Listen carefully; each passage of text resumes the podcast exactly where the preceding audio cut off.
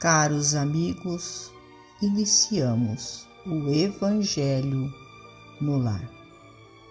Rogamos a Deus, nosso Pai, a Jesus, médico de homens e de almas, o amparo e o auxílio, para que juntos possamos orar por nós e por todos os nossos irmãos necessitados. E se não for, ó Deus, pelo merecimento de cada um de nós, que seja pela vossa misericórdia divina.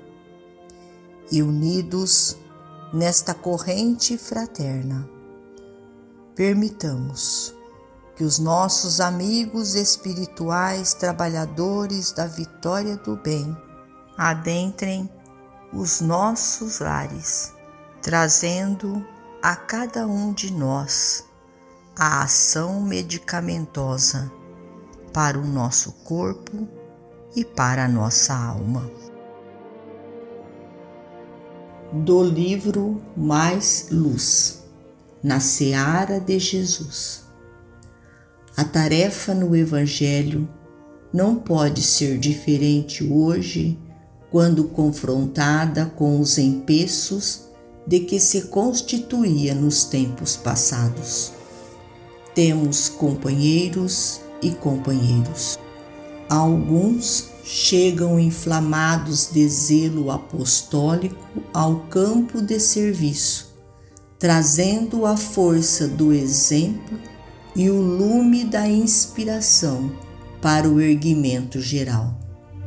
Outros surgem necessitados de socorro e cooperação, a fim de se levantarem no espírito para a desincumbência dos compromissos com que o mundo os honra. Outros ainda aparecem tocados de bons desejos misturados de provações exigindo paciência para que se equilibrem no plano de ação em que se situam. Muitos repontam na coletividade, portanto, votos e promessas brilhantes que não conseguem cumprir. E alguns outros igualmente se destacam na passagem do tempo à maneira de amigos dos interesses próprios, buscando vantagens pessoais que não se compadecem com os deveres que assumem.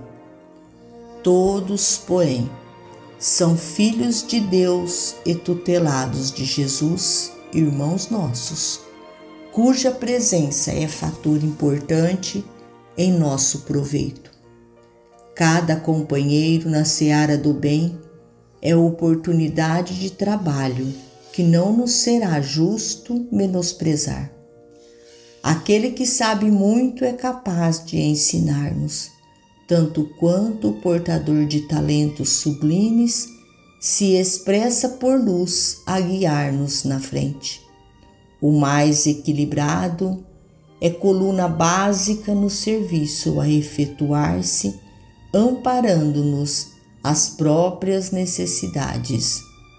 Aqueles, no entanto, que se revelam menos felizes se erigem como sendo testes à nossa fé para que a caridade do Senhor se manifeste por nosso coração e por nossas mãos.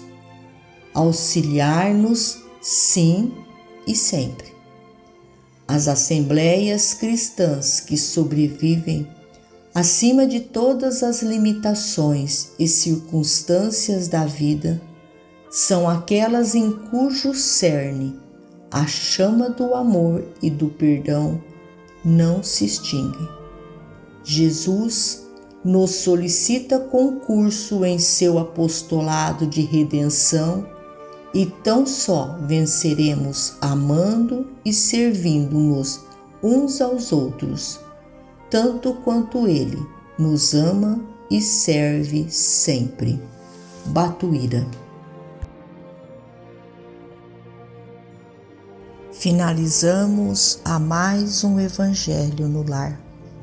Agradecidos a Deus, nosso Pai, a Jesus, médico de homens e de almas, a Maria de Nazaré, nossa mãe amorada, e aos nossos amigos trabalhadores da vitória do bem, pelo amparo e pelo auxílio.